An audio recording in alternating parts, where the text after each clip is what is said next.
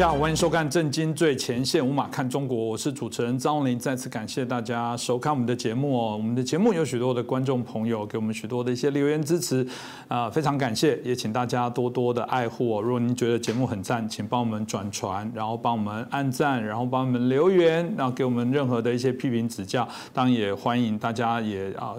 多提供给您身边也关注这些中国民主化议题的一些朋友。那我们希望这样的节目引起更多的一些。回想，当然也谢谢大家一直以来对我这个我们这个节目的来宾哦，甚至对我这包含这个喉咙啊健康的部分的关注哦，嗯，有一家人的感觉哦，所以非常谢谢大家。那其实，在台湾内部哦，我们常在面临到中共许多似是而非的一些评论，有点错乱哦。啊，我自己过往也有接触过一些朋友，那他们会说这个呃，比方最简单的事情啊，在台湾来讲，拿中华民国国旗摇来摇去的，我们都说这一般在归类上会比较偏统派哦，就所谓蓝营哦。那回过头，我们过去哦，有许多被这个中共中国内部哦这个打为台独分子的人，他却是摇国旗的人哦，所以弄得这个年轻人会有点觉得混乱了。就一方面你又呃。觉得要我们这个以中国一个子都不能少，然后不准这个台湾哦，这个呃脱离出中国。但当我这个自诩为中国一份子，只是我们在价值立场上，或者我以中华民国为主的时候又不行。所以现在对台湾来讲，呃，传统的台独哦，台湾独立不行。但你标榜中华民国是一个主权独立的国家也不行。中华民国就是台湾都不行，那这个对许多人来讲，这个真的很错乱。可是我们看历史哦，啊，中华民国成立在一九一二年哦，中华人民共和国成立在一九四九年。哎，这个如果就出生来按辈分哦，谁在分裂谁？我觉得这值得好好来思考一下。那我们今天很开心邀请到我们中国经济学家，也是我们旅美的学者，我们陈小龙博士，陈老师，陈老师你好。你好，观众朋友们，大家好。老师，我刚刚提到这个是很吊诡的问题哦。其实我们常讲这个 啊，两岸有些事情哦，这搞得我们很多的一些，如果对于啊原来的这事物摄入不很深的人，会觉得很莫名其妙。当然都会觉得中共非常的无理哦，乱七八糟的。明明我国家的这个建国的时间比你长，然后你那老是说我在分裂。可是看历史上来讲，呃，我们看到了最早的时候，中华民国成立时，共产党那时候还成立了中华苏维埃共和国。哎，如果要谈对于国家的分裂来说，哎，这个中共自己要承认，他曾经是内部的叛乱跟分裂国家的角色。老师怎么看这个状况呢？没有错啊，他中共当年就是叛乱啊。嗯，那么中共长期以来就是一个歪曲历史、推行霸权的政权，那从来就没有完全接管过中华民国的全部古领土啊。嗯。那中华民国政府撤退到台澎金马之后，中共至今也从来没有对中华民国在台澎金马地区的统治区实行过一天治权呢。所以，中华人民共和国统治区自从它建立，就仅限于大陆地区和海南岛。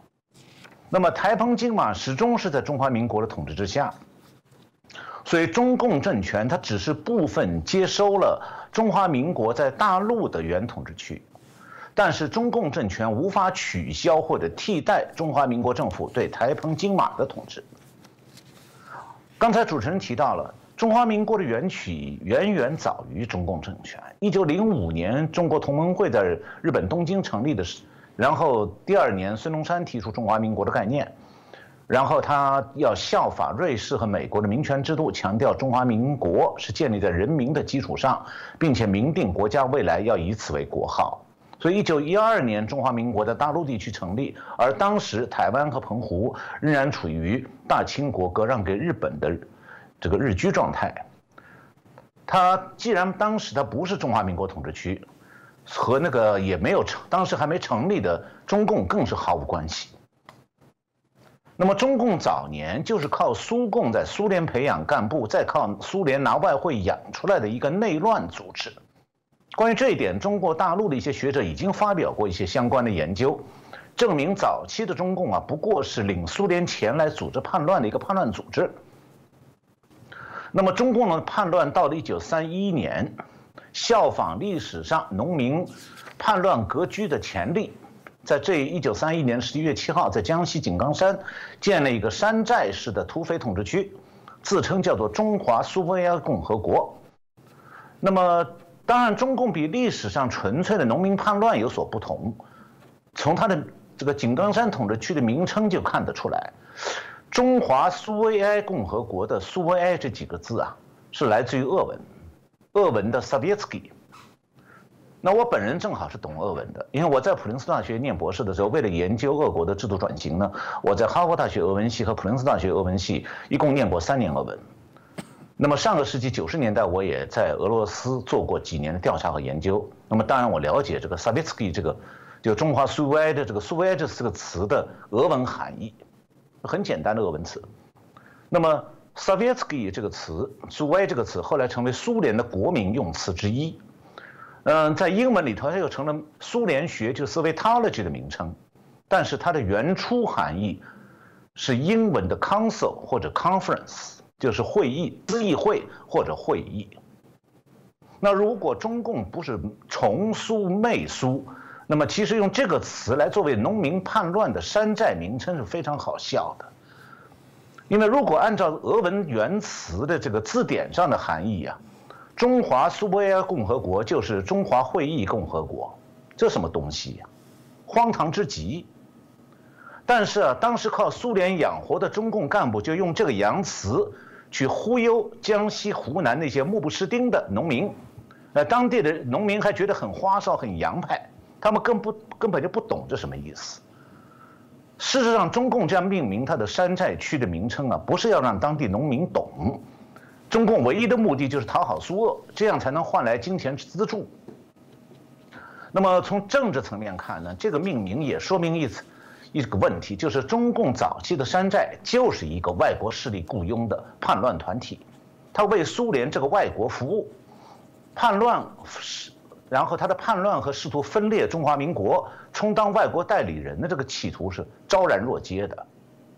那么当年中共在井冈山地区山上石头上写的口号，也能证明这一点，有照片为证，而且有的口号现在还在。这口号是叫做“武装革命，保卫苏联”。一个土匪山寨自保都不能，他怎么保卫苏联呢？但这个口号是一种态度，它表明说中共就是外国势力豢养起家，以分裂国家为目标。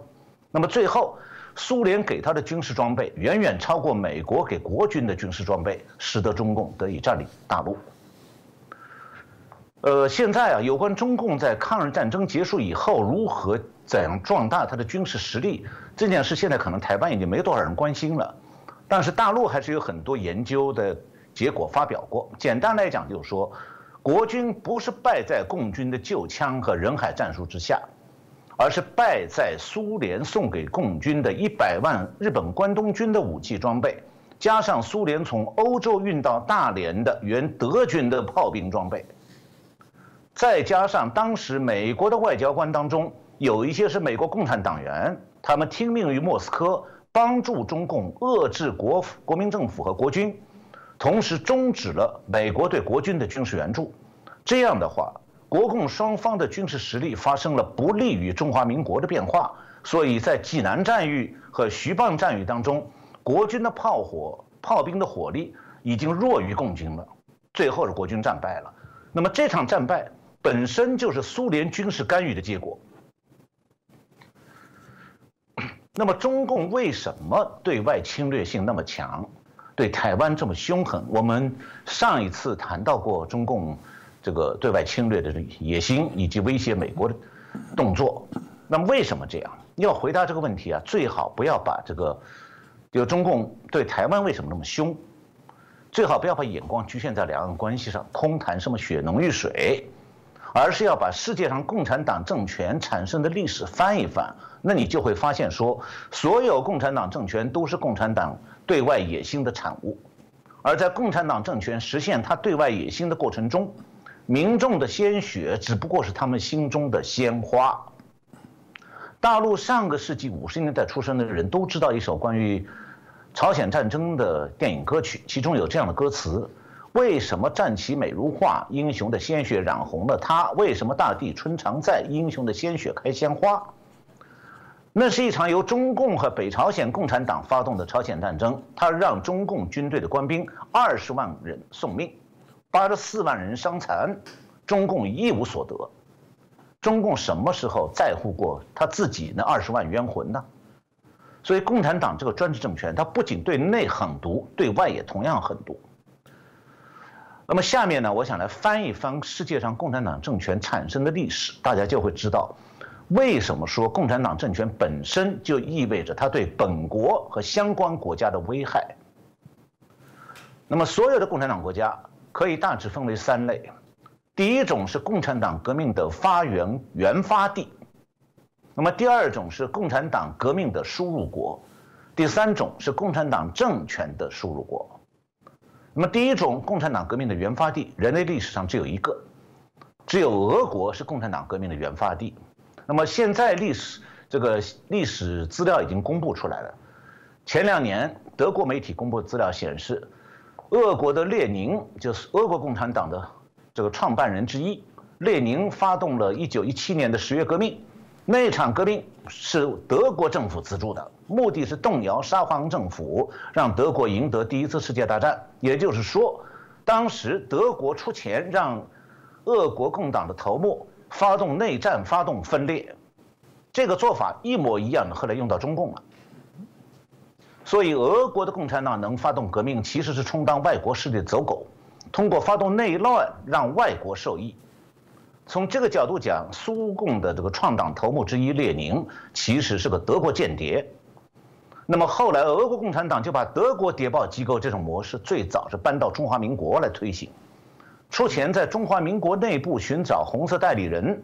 那么原来的中共头目之一周恩来和陈云就是自愿充当苏联间谍，在中华民国制造内乱的角色。他们两个人还在苏苏联专门受过专门的谍报活动训练，那么中华民国就一直面对的是这种苏联代理人的颠覆和分裂活动。那么中共建立大陆政权之后，也效仿苏联，采用同样的方法，在东南亚国家策动内乱和颠覆。那么这是我刚才讲的是，在共产党革命的原发地是这样。那么第二种情况，就共产党革命的输入国。那么我刚才还提到有个概念，共产党政权的输入国，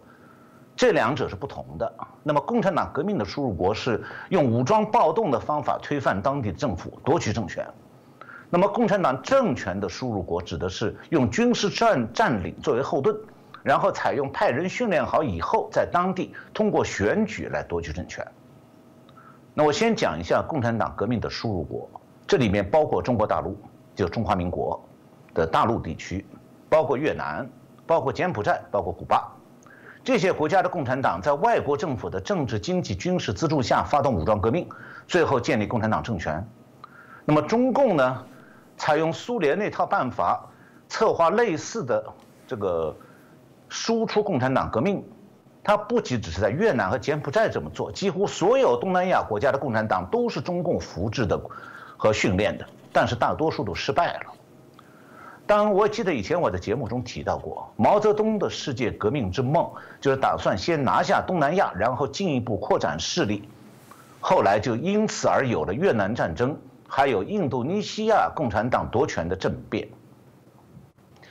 早在1957年，周恩来在莫斯科向苏联和东欧共产党的代表保证说。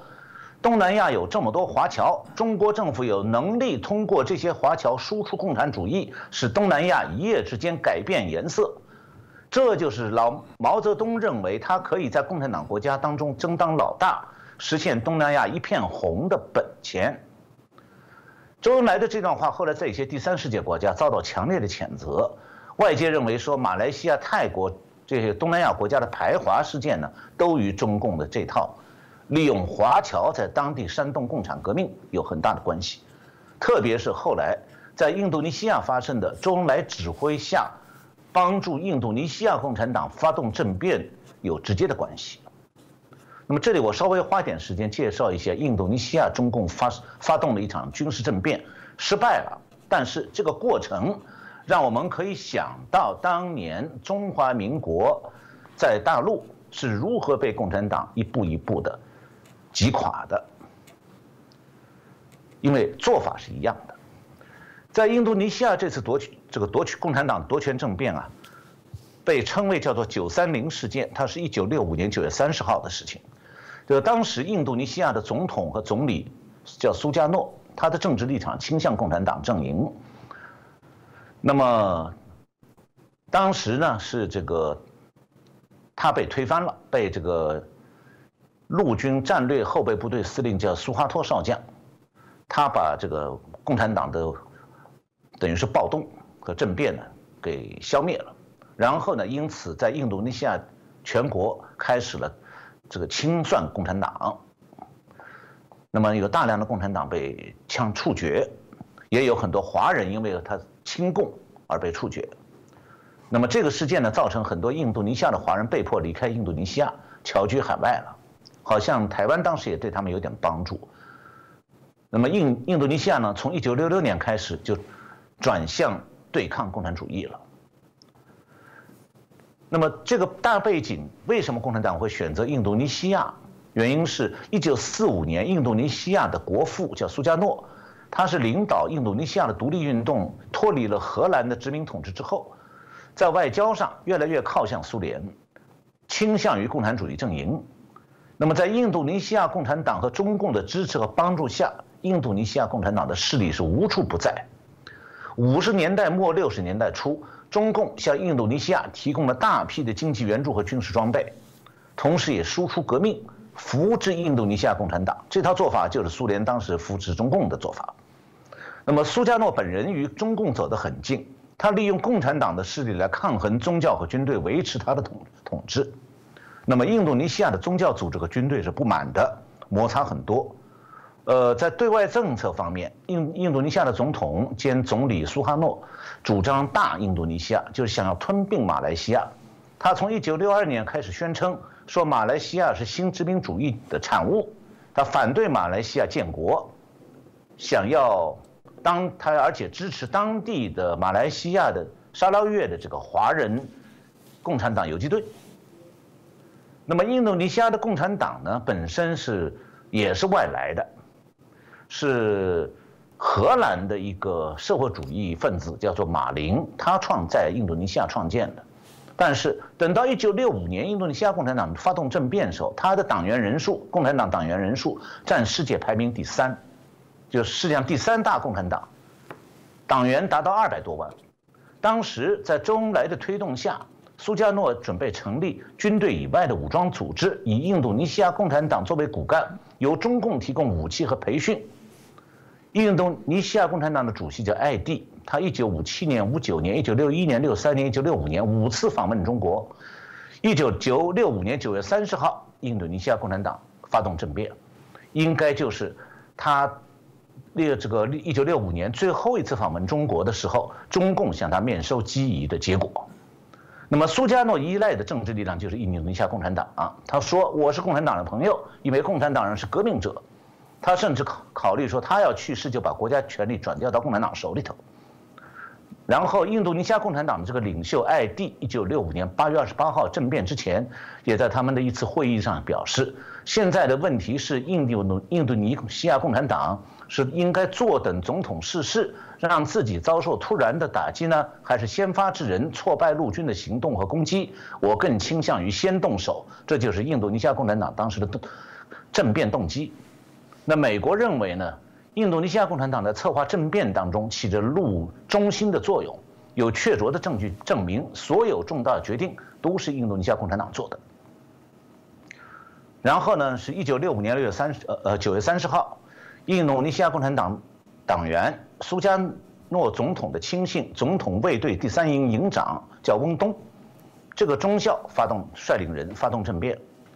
当天晚上十点钟，七辆卡车坐满了总统卫队的武装士兵，从他们一个空军基地出发。第二天早上到达雅雅加达，印度尼西亚的首都，然后分别到七个陆军将军的住所搜捕，然后陆军参谋长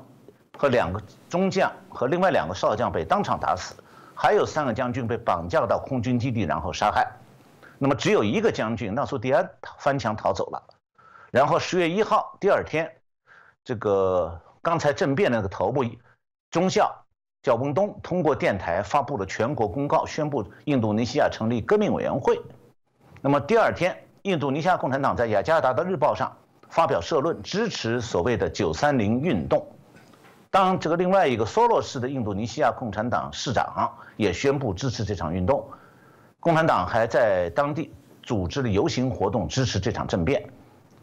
那么，中共期待的把印度尼西亚赤裸裸的赤化的阴谋，眼看就要实现。但是，当时军队刚才提到那个陆军战略后备司令，这个苏哈托少将没有逮捕，没有被逮捕。他知道政变以后，马上召开了会议，认为这个温东中校等共产党发动政变，用暴力手段夺取政权，这肯定是印度尼西亚共产党策划的。然后呢，他决定由他统一指挥反击行动，所以他接管了陆军的领导权，从苏门答腊调了大量军队进雅加达。十月一号晚上，这个苏哈托的部队就夺回了国家电台和中央电报大楼，第二天又夺回空军基地。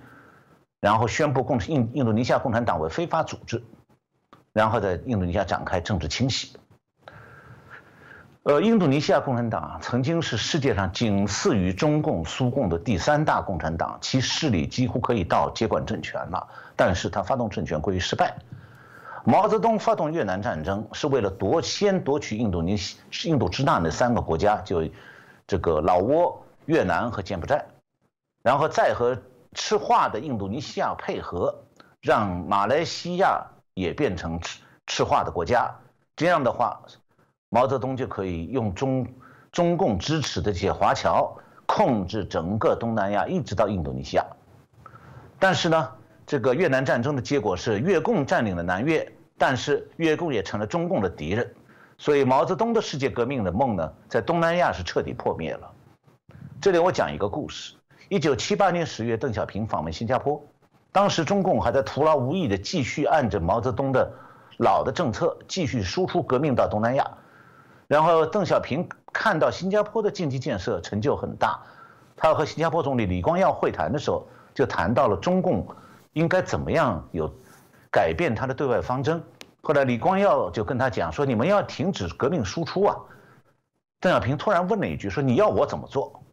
这李光耀都听他这几个问题都吃了一惊，他说：“那你就停止对马来西亚共产党和印度尼西亚共产党的电台广播，你们那个广播电台不就设在你们广东那一带吗？还有就你们停止对共产党游击队的资助吗？”然后邓小平当时为了挽救被毛泽东严重破坏的经济，就决定放出放弃输出革命的政策，啊，改而采取呢争取这些华侨的投资，但是。毛泽东的世纪野心没有被中共抛弃，他只是在韬光，中共只是在韬光养晦。现在他认为自己羽翼丰满了，所以决定抛弃韬光养晦，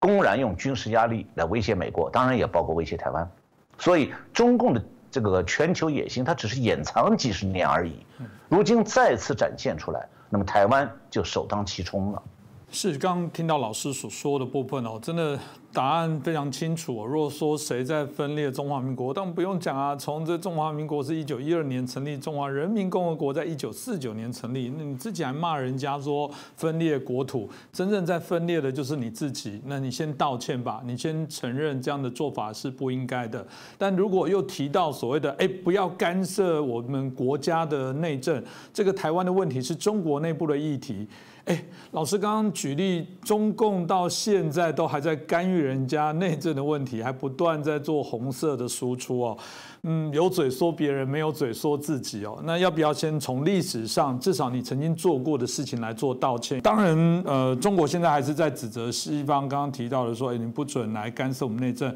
不准来分裂我们的中国。但有人就反过来再问一个问题，说，嗯，如果如果当初如果真的可以回到那样的一九四九的之前后，就是国共之间，假设没有这样子共产党在做中华民国相对分裂，大家都很好奇，那那可。可能会是什么样的一个状态，什么样的一个状况？老师，您呃会怎么看待呢？我觉得国民党的手还是太软。嗯，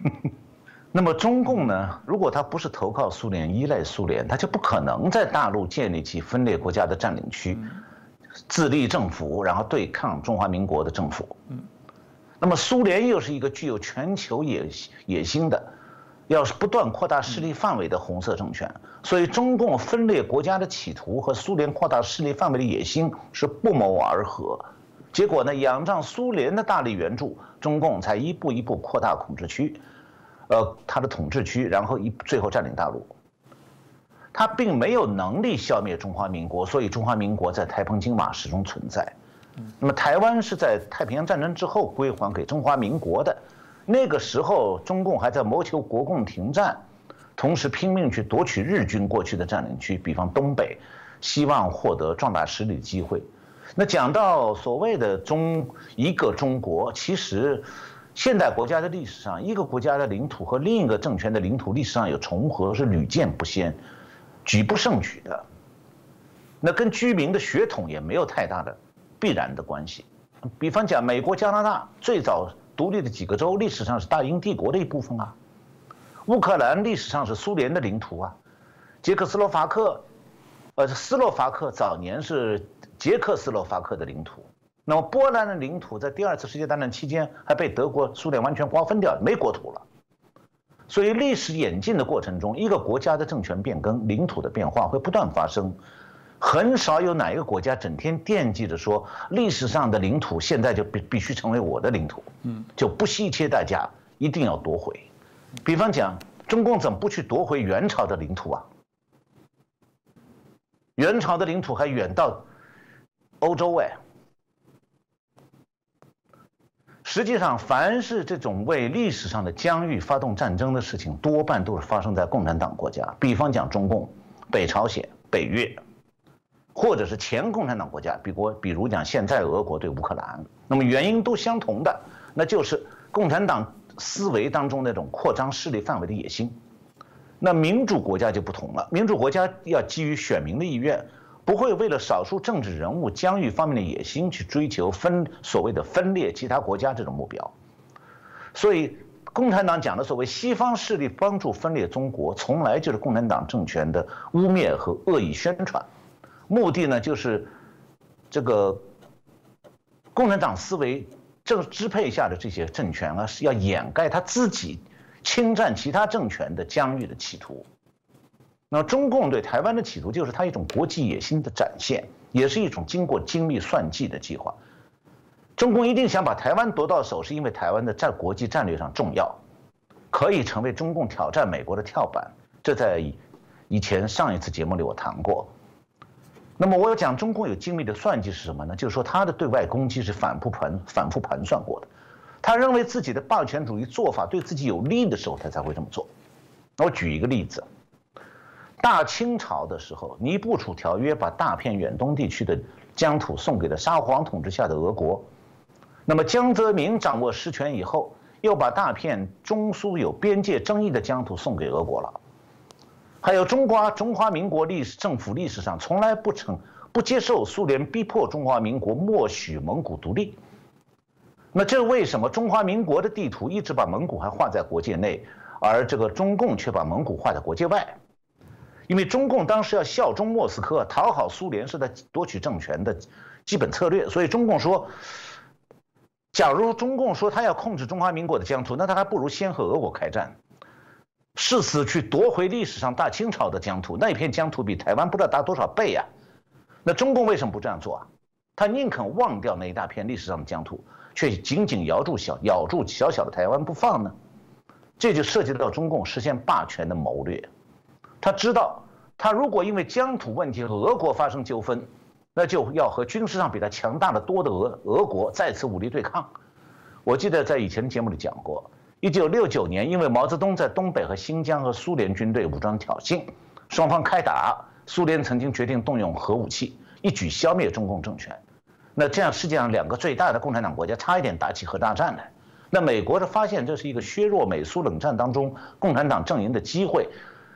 就主动介入，把中共拉到美国这一边，逼迫苏联两线备战，在欧洲是对付美国，在亚洲对付中共。这样的话，苏联的军备负担就加重了，美国的压力反而减轻了。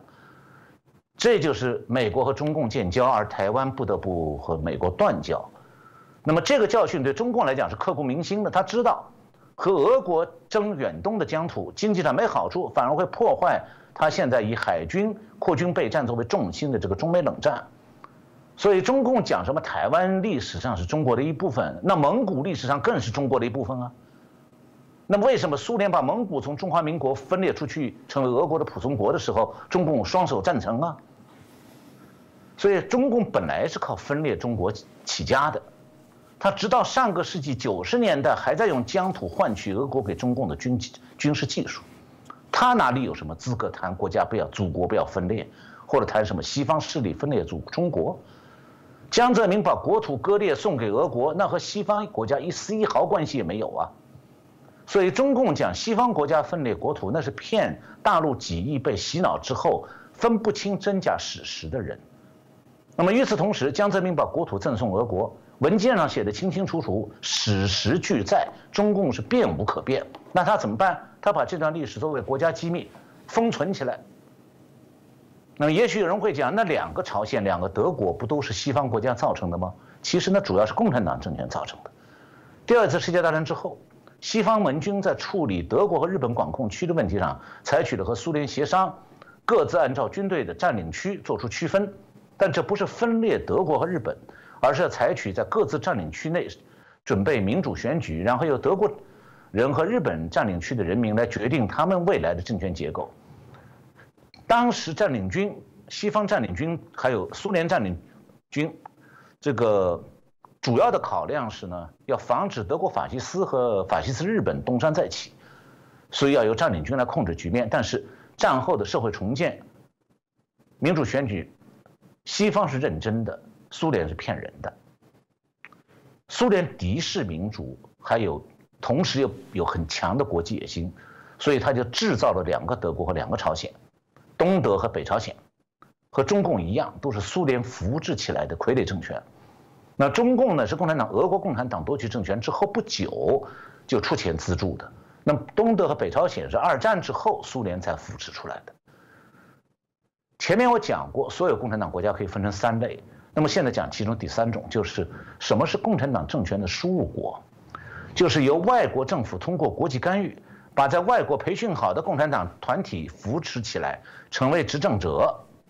那么东欧和中欧的苏联阵营国家，以及北朝鲜都是这样。下面我以东德为例，讲一个这样的模式的特点，讲一个例子，因为很多台湾观众可能从来没有听到过。有一个德国共产党员的儿子叫 Leonard Wolfgang，他二战前呢到苏联寻求避难，在苏联为德国共产党移民子女，就他是共产德国共产党的小孩，到为德国共产党移民子女所办的学校，在苏联接受教育。那一九三九年苏联和纳粹德国签订互不侵犯条约以后，那么在苏联的德国共产党移民就失去被利用的价值。很多人就被送到这个远东地区哈萨克斯坦，有些人甚至被处死或者送到集中营去了。这个年轻的 Leonard Wolfgang 呢，算是幸运的，他被送到了一所苏联的党校培训，然后到1945年4月30号，苏联马上要完全占领柏林的时候，他23岁，作为苏联派到苏东德苏联占领区的接收干部，跟着他的上司。后来的东德共产党总书记乌布里希，由苏军运回东柏林。那么这个人呢，就是 Leonard Wolfgang 呢。一九四八年不满苏联傀儡，他的上司乌布里希这个总书记事事秉承莫斯科的旨意，那么阻挠东德建立真正的民主制度，所以他就离开了东德，到南斯拉夫寻求政治避难。后来他出了一本书，叫做《革命的儿子》，就是 Child of the Revolution。这个书的英文版，一九八零年由 Henry Regnery 公司出版。这个书当中有第七，有个第七章，标题就是 With Ublish to Berlin。这个这是乌布里希，这是就是乌布利希，是德文词，德文名字，就是德国德国共产党总书记，叫乌布利希。他标题这个刚才那个 With Ublish to Berlin 就是跟随乌布利希回柏林。他这一章。详细介绍当年他是怎么在德古东德建立各级政府、共产党政府的。当时苏联的东德做法主要是这样：就依靠东德是苏军占领这个背景，在当地策动、操纵选举，威胁不听苏联话的德国候选人，甚至暗杀绑架苏联视为敌人的那些主张民主自由的东德人，然后扩大东德共产党的各级组织，把持各级政府的职位，特别是控制军队和情治机构，最后修改宪法，把东德变成苏联的卫星国或者说仆从国。我为什么介绍这一点呢？因为中共也可能针对台湾做同样的事情，他现在在台湾、香港在做，所以台湾的观众朋友们稍微了解一点。多少就可以想象，中共对台湾如果文的一面会是什么样，什么的一国两制是什么？我刚才讲的这就是一国两制。那么上个星期我讲过中共对付台湾的武的一面，现在我讲到了中共可能对台湾的文的一面。有人讲说台湾会因因为一国两制而香港化，其实香港现在面临的中共压力，就是当年苏联在建立东欧红国家红色政权的手法。这是共产党的一贯的套路。老师刚刚所提到这部分，当然也是呃值得我们过往去看到这一个所谓中共对外或整个共产主义有对外在推动的过程当中，必须要去关注的一些内容哦。那当谈到两岸的关系，这些不管从这个发展，从紧张的部分，甚至也会谈到又有一个大灾问，就是老师刚刚前面也提过了，就是说中华人民共和国事实上有统治过中华民国吗？就谈到这个主权的部分哦，台湾内部常常也会谈到。台湾是一个主权独立的国家，哪怕是不一定有非常多的国家承认啊台湾的存在哦，但在经济的在实际上的一些啊事实的存在的部分来讲，又为各国就正式来做一些呃认同，所以这是一个非常混乱的一个状况。老师您怎么看呢？我觉得说哈，从一九五零年起，过去七十一年里头，中华民国和中华人民共和国是并存的嘛，嗯，分别管理不同的疆域。这种现状呢，是因为中共犯台的野心没办法实现，还有台澎金马地区军民努力自保的结果。所以，台澎金马地区从二战以后一直是中华民国的领土，中华人民共和国从来没有机会攻占台台澎金马地区。所以，从历史事实来看的话，自从中华人民共和国成立直到现在七十六年来，台澎金马地区从来就不是中华人民共和国的领土，而是中华民国的领土。那么，台湾的民众历史上从来就不是中华人民共和国的国民啊，而是中华民国的国民啊。包括一九四九年从大陆迁台的这些这个军民，他们也不是中华人民共和国的国民啊。所以，中华人民共和国的领土和中华民国历史上领土是有重合，但台澎金马事实上从来就不是中华人民共和国统治下的地区。何况，台澎金马地区现在是民主制度，不再是威权统。体制，那么领土能否与其让其他政权来掌握，当然要由多数选民来决定，而绝不能由其他政权自己去决定。至于其他政权试图用武力来占领，那就是当然的侵略。那要如果从历史上来看的话，我觉得说，国府撤国民政府撤到台湾以后，朝鲜战争爆发，那共产党参与了北朝鲜共产党发动侵略南韩的朝鲜战争，这我在前面节目里也提到过。那中共发动朝鲜战争失败以后，毛泽东曾经后悔过。他认为说，如果我不打朝鲜战争，也许就能打下台湾了。其实那是毛泽东无知。共军当时没有海军，他靠木帆船渡海，别说进攻台湾、澎湖了，连进攻金门都失败了。国军一九四九年十月在金门的古宁头大捷，就把试图登陆的上万共军彻底击溃了。这个惨败，中共曾经长期保密，直到上个世纪八十年代、九十年代才慢慢披露出来。不过我倒是上个世纪七十年代就知道了，因为我，呃，那个时候是长期收听中央广播电台的《自由中国之声》，所以获得了不少资讯，包括古宁头大捷。所以啊，即使中共不参与发动朝鲜战争，他也没办法攻占台湾。所以，台湾台澎金马地区始终在中华民国控制之下。在整个六十年代到七十年代，中共的海军只有小炮艇和鱼雷艇，它只能在近海作战，根本没有渡海攻台的能力。当然了，也因为如此，先总统蒋公呢就一直没有断了反攻大陆的念头。那么，当然，大陆也从来没有断过颠覆台湾的念头。其实大陆不单是一直想颠覆台湾，还想颠覆东南亚国家。我刚才举的印度尼西亚共产党军事政变失失败就是一个例子。那么，自从1971年中共取代中华民国成为联合国安理会的成员国，那中华民国的外交空间就急剧的压缩了。当时的两蒋政权啊，为了维持国民党的道统，仍然坚持他代表大陆地区，也因此就不得不采取所谓的“汉贼不两立”的外交立场，结果遭到国际孤立了。其实，当其当时国际社会对南韩、北朝鲜、东德、西德，还有南越、北越，都是实行双重承认的。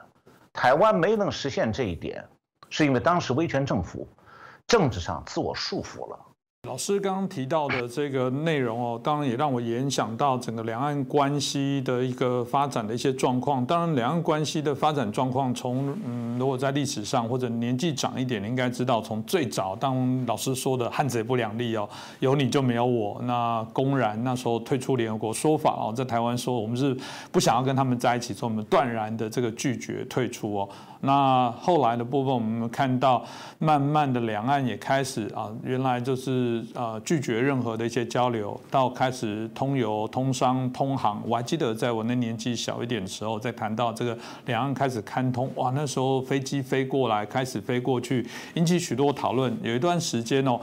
呃，这个好像看起来是融冰哦，然后彼此啊，其实那时候在我年纪看到很多那个老伯伯哦，那个返乡流眼泪哦，然后这个突然回到家乡去，人总是觉得啊，这个要这个落土归根啊等等，就那时候的氛围。那我们的很多的口号基本上还是复兴中华文化。很多人在调查里面，当然还自己广义称自己是所谓的中国人。随着这个脉络的一个发展，包含中国的这些中共的一些崛起，中共开始做了许多的一些动作氛围，那加上台湾政治内部的一些转换之后，从原来看起来开始热络，到现在哦，又有很。这个清楚的对峙的一些状况，不管台湾怎么做，反正中共都是看不顺眼。老师，您是不是也可以分析一下这段脉络的一些发展呢？这段确实蛮有意思，因为我自己也是其中之人。嗯，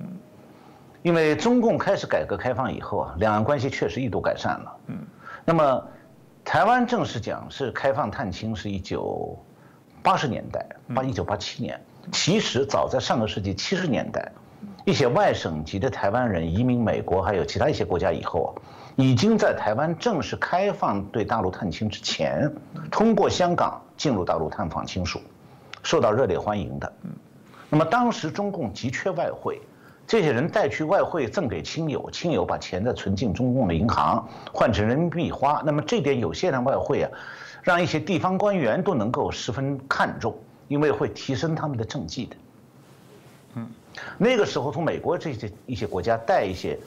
这个就从台湾去其他国家，然后再回大陆探亲的这些人，带一些这个洋货，都会让闭塞的大陆人非常开眼的。我自己就有这样的经历。我有一个舅舅，以前在国民政府空军服务，呃，这个大陆沦陷之前，他是正好在美国德州。那边和国府空军的飞行员一起培训，他自己是翻译。那么后来飞行员训练完了以后都回台湾了，他就留下来念书了。以后呢，他也和工研院的很多项目合作，因为他在 RCA 公司工作。工研院的人没有人，老一辈的人像曹兴诚他们没有人不知道 RCA 的。那我就原来就在那里工作做事，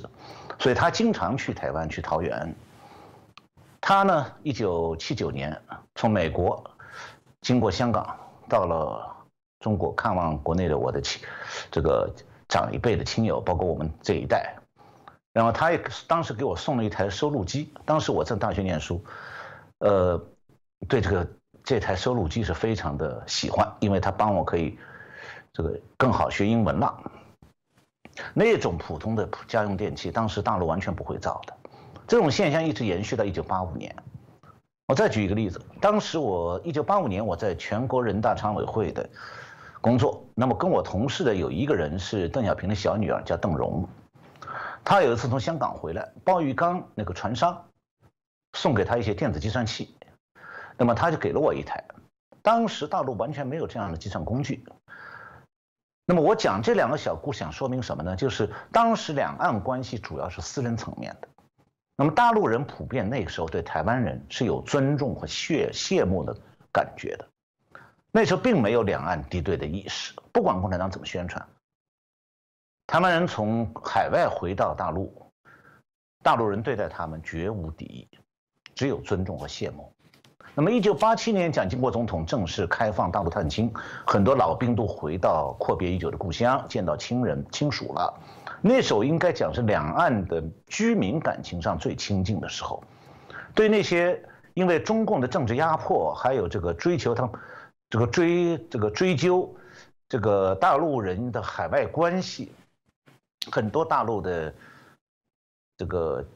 台湾老兵的在大陆的亲属都以前在被共产党迫害的很厉害，那么他们在来自台湾的亲人面前，又穷，社会地位又低，确实呢十分卑微。那一九九二年以后情况开始变化啊，就是两岸经济合作越来越多，那么台商开始大批登陆了，两岸关系从民间转化成官方关系了。中共是寄希望于台商到大陆投资，同时帮着大陆把大陆的生产的产品。输送到西方国家的市场，那这种非常实用主义的考量呢，让中共有求于台湾，所以那时候中共自己对台湾的敌敌对情绪也最低，那么也在一定程度上改变了台湾很多人对大陆的印象，那么这种印象甚至一直延续到后来，但是随着中共觉得他的经济实力大增，扩军备战的步伐步步推进，他的国际野心又重新作祟了。那么到了二零一九年，我们在以前节目里谈过，中共直接向美国挑衅，点燃了中美冷战。那么这种状态下，中共对台湾日益升级的军事威胁就逐渐成为全球关注的重点。那马英九时代他所看重的两岸关系，一旦是被现在这个中美对抗所淹没，就再也没有让中共重新重视的价值了。所以我看到有人说两岸关系恶化都是蔡英文的错。这就明显的歪曲事实啊！因为台湾的民意在民主政体下必然会反映到议会和舆论当中啊。那中共对台民主的台湾乃至美国的敌意，是他胎里就带着的基因。台湾无论怎么做都改变不了中共对外扩张的野心。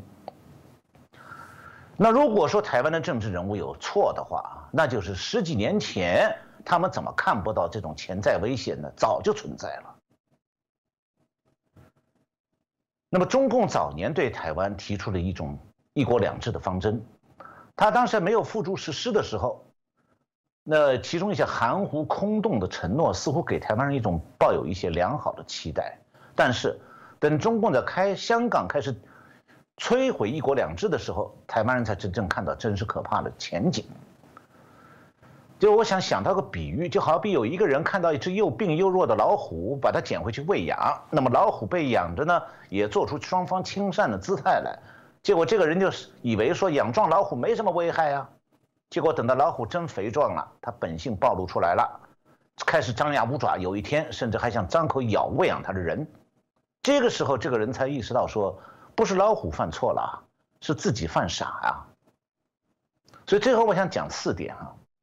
第一点就是，不要以为老虎不吃人，中共从来就没有放弃过武力威胁台湾，只是中共的海空军长期军力弱于台湾而已。那么等到中共军力增强以后，他早晚就会开始武力威胁台湾。对这一点，台湾的民众不应当对中共抱有善良的期待，因为以为他舍不得攻击台湾。那第二点，不要以为发展两岸经贸就能让老虎温驯。中共曾经在经济发展方面利用过台湾，直到今天还有大批台商在大陆经经商呢，也有不少台湾民众去大陆发展。那么这种经济交往很容易让台湾民众产生所谓“岁月静好，两岸共荣”的这种想法。但长期以来啊，中共其实一直在扩军备战。扩军备战的这种举动显然不是为了岁月静好啊，而是中共实力增加以后就想发动对外侵略的传统。面对这样的局面，台商和想在大陆谋生的台湾民众是要未雨绸缪哦。而第三个就是不能因为台湾小而中共大，台湾军力不如中共，就陷入对中共的恐惧心理。因为只有不畏战、不怕战，才能在台台湾社会中产生足够的凝聚力，做好必要的国防准备，让中共不敢攻击台湾。而第四呢，就是今天的世界前所未有的复杂，要对国际台湾的民众啊。观众朋友们，你们要对国际媒体还有外国政治人物有更深的了解，学会识别他们的声音，更加要分析他们的立场变和不变，这样才不会轻易的被他们的一两句话所左右。那么，我最后讲的第四点可能会成为我们今后节目中一定会碰到的内容。我此时此刻心中就想到。其实这两天，美国那位拜登又说了一些不该说的话。他到底心里在想什么？这是我们大家必须要随时观察的，不要轻信他们任何人。但是，你自己一定要坚强。当然，谢谢陈老师哦，这个苦口婆心哦，真的是非常重要的提醒哦。因为的确啦，我们在过往为什么历史是一件重要的啊事情哦？很多时候我们在谈论现今的一些状况，还是会从历史哦，倒不是不能忘记过去啊，什么没有办法这个啊看到新的气象、新的改变，而是历史还是一个借鉴哦。你可以看到到底可以发生什么事哦，所以才有人说，人类从历史所学到的唯一教训就是忘记历史。的教训哦，如果没有去看到这个政权哦骨子里面曾经做过的一些事情，那总如果你没有这种决心，没有啊这认清他们的一些啊内部的一些状况来讲，我觉得你可能就会被蒙骗了。这是我们节目当中常常会邀请到这么多的老师啊，从不同的面向还要来做解析哦。这为什么叫五码的原因，就是我们帮大家解码，看清楚这背中背后到底还有什么我们所不知道的一些事情。那当然，今天很开心啊！谢谢我们陈小龙老师哦，啊，这么啊完整的一个分析，让我们了解到，嗯，到底每次在说嘴说都是这个中国内政问题，你不要干预，然后呢就骂你说这个呃我们这个不准这个啊国家分裂，那结果最早搞分裂的就是中国共产党，结果最常去干涉人家这个国家内政的就是中国共产党，然后自己做可以，别人做都是叛国。我觉得这大家可以冷静的想一想吧。哦，即便是要来挑战的这个小粉红，我觉得我们大家都可以公平持平的来做这些相关的讨论哦。那今天再次感谢陈小龙博士，谢谢陈老师，谢谢主持人，谢谢洪林兄，也谢谢我们的观众朋友们。